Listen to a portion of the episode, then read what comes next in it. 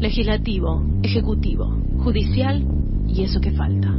El cuarto poder. Eso que falta.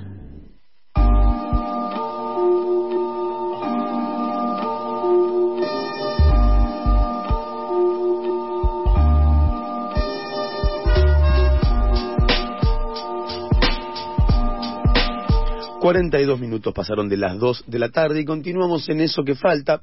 Eh, el 12 de mayo, la legislatura porteña aprobó de espaldas a la comunidad docente y estudiantil la llamada Ley de Fortalecimiento Docente.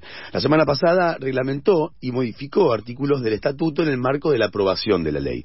Para conocer en profundidad cómo afecta a la estabilidad laboral docente, estamos en comunicación con Antonella Bianco, vocal de la comisión directiva de la UTE. Hola Antonella, te saluda Emiliano, ¿cómo estás? Hola Emiliano, ¿cómo estás? Buenas tardes, muy bien, por suerte. me alegro mucho, eh, un gusto hablar contigo. Y para meternos de lleno en la entrevista, eh, si bien es un tema que venimos siguiendo, queríamos pedirte que nos hagas un, breve resumen sobre los puntos que toca esta modificación em, em, y, para, para, para contarnos, como para empezar a hablar, ¿no? Sí, bueno, la reforma que se impulsó desde el Poder Ejecutivo, desde el Ministerio de Educación de la ciudad, que es algo que se presentó en febrero en la legislatura, básicamente lo que propone o lo que propuso y llevó adelante eh, es la creación de dos cargos eh, en nivel inicial y en nivel primario, el maestro acompañante de trayectorias escolares y el maestro especialista, y también dentro de esa reforma estatutaria que presentó en la legislatura se planteó la titularización de les docentes interines hasta el 31 de marzo de 2020. Eh, estos dos cargos de creación, hasta el momento del decreto reglamentario que acaba de, salir hace poquitos días, no teníamos información y claramente todas estas propuestas nunca fueron discutidas en el marco eh, de las organizaciones sindicales y de las representantes de los trabajadores. Por lo tanto, como vos bien decías, se aprobó a espaldas de los trabajadores. De hecho, ese 12 de mayo estuvimos en la puerta de la legislatura en una movilización masiva de miles de compañeros eh, rechazando esta reforma. Em, si nos vamos un poco a la confección de, este estatuto, ¿cuál fue el proceso que lo formó, digamos? Bueno, fue un proceso que, al contrario de lo que viene sucediendo con esta gestión, eh, fue un proceso participativo en el cual los docentes de todas las áreas, niveles y modalidades en ese momento eh, participaron de la discusión de la misma, se pusieron las escuelas en asamblea, asambleas eh, enormes de gran cantidad de compañeros y compañeras, y proponiendo cuáles eran las mejores instancias regulatorias para construir este estatuto. Claramente este estatuto que funciona a las veces de convenio de trabajo, representa años de participación y años de lucha docente de la ciudad de Buenos Aires. Eh, y en este caso, eh, ¿por qué este cambio atenta eh, a la estabilidad del, del, trabajo docente? Bueno, hay varios puntos complejos. En primer lugar, porque el decreto reglamentario que salió hace poquitos días modifica artículos del estatuto que no estaban presentes en la ley que se aprobó en la legislatura y que tiene que ver con la regulación del acceso a los cargos, de la permanencia de los cargos docentes y también a las licencias relacionadas a la atención de cuestiones particulares de los docentes. Eh, la verdad que en ese sentido estamos en estado de alerta y obviamente rechazamos estas modificaciones que tiene que ver con esto, con avanzar sobre derechos que habíamos conquistado a la hora de construir el estatuto del estatuto docente, digamos. Esa es la principal complejidad que aparece, por ejemplo, la necesidad de eh, no utilizar ciertas licencias en ciertos días de la semana, lo mismo con eh, atar la, el salario a los títulos que, que tiene cada uno de, de los docentes, entonces esa complejidad nos permite decir que claramente es un avance contra los derechos de los trabajadores.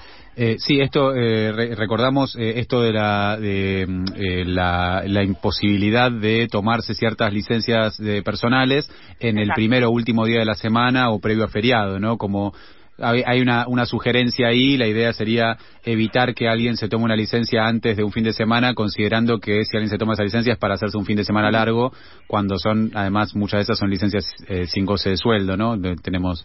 Eh, Exacto, sí, sí, sí, en esas licencias, por supuesto, se pierde el presentismo, que mm. es eh, la, el, el puntaje salarial extra por no faltar ningún día del mes, con lo cual ya hay, hay una especie de de punición dentro de, de, tomarnos estas licencias. Lo que nos preocupa también son las suspensiones que se dan en el caso de tomar un cargo por acto público y por alguna razón de fuerza mayor no poder eh, hacerse cargo de, de, esa, de esas horas. Hay una punición en el cual durante 30 días no se va a poder acceder a la posibilidad de ingresar a otros cargos. Mm. Entonces, la realidad es que eh, estamos preocupados, preocupadas y obviamente rechazamos esto porque además, insisto, como decía al principio, ni siquiera estaba en el proyecto de ley de reforma del estatuto que se presentó eh, y es un problema que el Ministerio de Educación de la ciudad reforme nuestros derechos laborales sin necesidad de consultarnos, ¿no?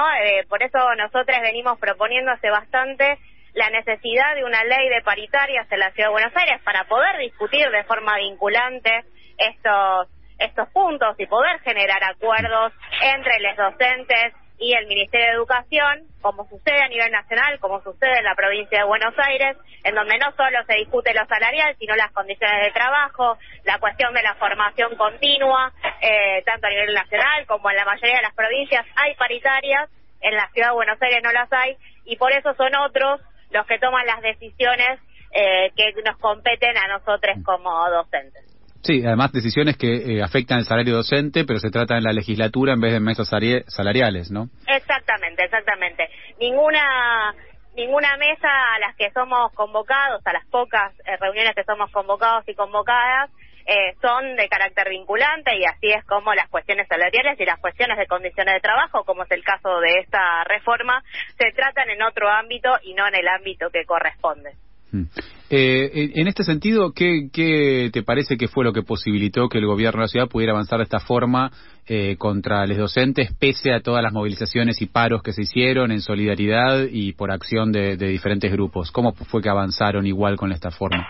Claramente una, un factor fundamental tiene que ver con la mayoría que han construido a nivel legislatura de la ciudad tanto el, los propios votos del oficialismo como algunos votos eh, de aliados circunstanciales que, que, le permiten construir una mayoría absoluta y lo que le permite a, al gobierno de la ciudad, al ejecutivo de la ciudad, utilizar la legislatura como una escribanía en la cual, insisto, ni los aportes que hicimos nosotros en las distintas reuniones de Comisión de Educación, ni los aportes que pidió la oposición incorporar a la reforma se hicieron justamente por esto, porque la, la legislatura funciona como una escribanía del Ejecutivo. Lo que el Ejecutivo manda, eh, en general, en líneas generales, se aprueba sin ninguna modificación y esto es lo que sucedió en el caso de este proyecto de ley. Eh, otra de las de las últimas noticias que hubo en relación a las luchas docentes organizadas fue lo que pasó en Lomas de Zamora. No sé si querés también mencionar algo sobre esto, la represión que hubo a una manifestación de docentes y estudiantes en Lomas de Zamora. No, por supuesto, nosotros repudiamos lo, lo que sucedió en Lomas de Zamora. Digo, claramente la comunidad educativa de esa de esa zona estaba pidiendo seguridad, hay un, claramente zonas liberadas eh, eh, que están a cargo de grupos, el, el propio gobernador lo dijo, repudiamos por supuesto la acción de las fuerzas policiales y por supuesto repudiamos a quien encabeza a esas fuerzas policiales que es Sergio Berni, por lo menos desde desde la lista violeta, que forma parte también de la conducción del Suteo a Lomas de Zamora, junto con, con la lista celeste, exigimos la renuncia de Sergio Berni. Creemos que es fundamental que, que no haya nunca más ninguna situación de represión a, la protesta social y mucho menos en un contexto como de una comunidad educativa que solo estaba pidiendo seguridad. Antonella, en estos días se dio a conocer eh, que una de las actividades de aproximación al mundo del trabajo, digamos, que determinó el Ministerio de Educación de la ciudad, estará vinculada al centro de monitoreo de la policía de la ciudad. ¿Qué opinas eh, eh, acerca de estas actividades de aproximación y esta práctica en particular? Bueno, en general las actividades de aproximación, la, opinión que nosotros tenemos y, en particular y en lo personal también obviamente adhiero a esta situación es que eh, lo que hacen estas actividades de aproximación son generar mano de obra barata para distintas empresas que son empresas que son amigas del ejecutivo de la ciudad. Y en el caso particular de, de estas actividades de aproximación en las fuerzas policiales no tienen nada que ver con ningún diseño curricular, no tiene absolutamente ningún asidero en eh, lo que construimos día a día dentro de las escuelas. Eh, creemos que hay una intencionalidad eh, de, de, mostrarle a, a, al esta eh, cómo funcionan las fuerzas policiales, pero claramente no tiene ningún asidero en la constitución de los diseños curriculares, ni siquiera aparece eh, ninguna justificación pedagógica por la cual los estudiantes tengan que estar eh, haciendo estas actividades en, en, la, en la policía de, de, la ciudad. Realmente todavía estamos estamos exigiendo respuestas al respecto. Eh, todavía, obviamente, y como caracteriza al, Ministerio de Educación y a la ministra, no hay ningún asidero que no sea eh, presentar a las fuerzas represivas mm. que, que lo, lo, único que hacen es perseguir a los pibes en, en los barrios, ¿no? Yo trabajo en en una escuela en la Villa 2124 y, y lo que presentan las fuerzas de seguridad en, en, ese en ese barrio justamente es eso, es la represión y es la falta de, de, elementos democráticos dentro de, dentro del barrio contra el espíritu principalmente. Mm. Antonella, te agradecemos mucho la comunicación, muchas gracias por tu tiempo, seguiremos este tema de cerca acá tenés un espacio, tienen un espacio para contar y, eh, y, estamos acá para lo que necesiten. Muchísimas gracias por el espacio y a disposición para cuando quieran. Gracias. Así pasó Antonella Bianco, vocal de la Comisión Directiva de UTE.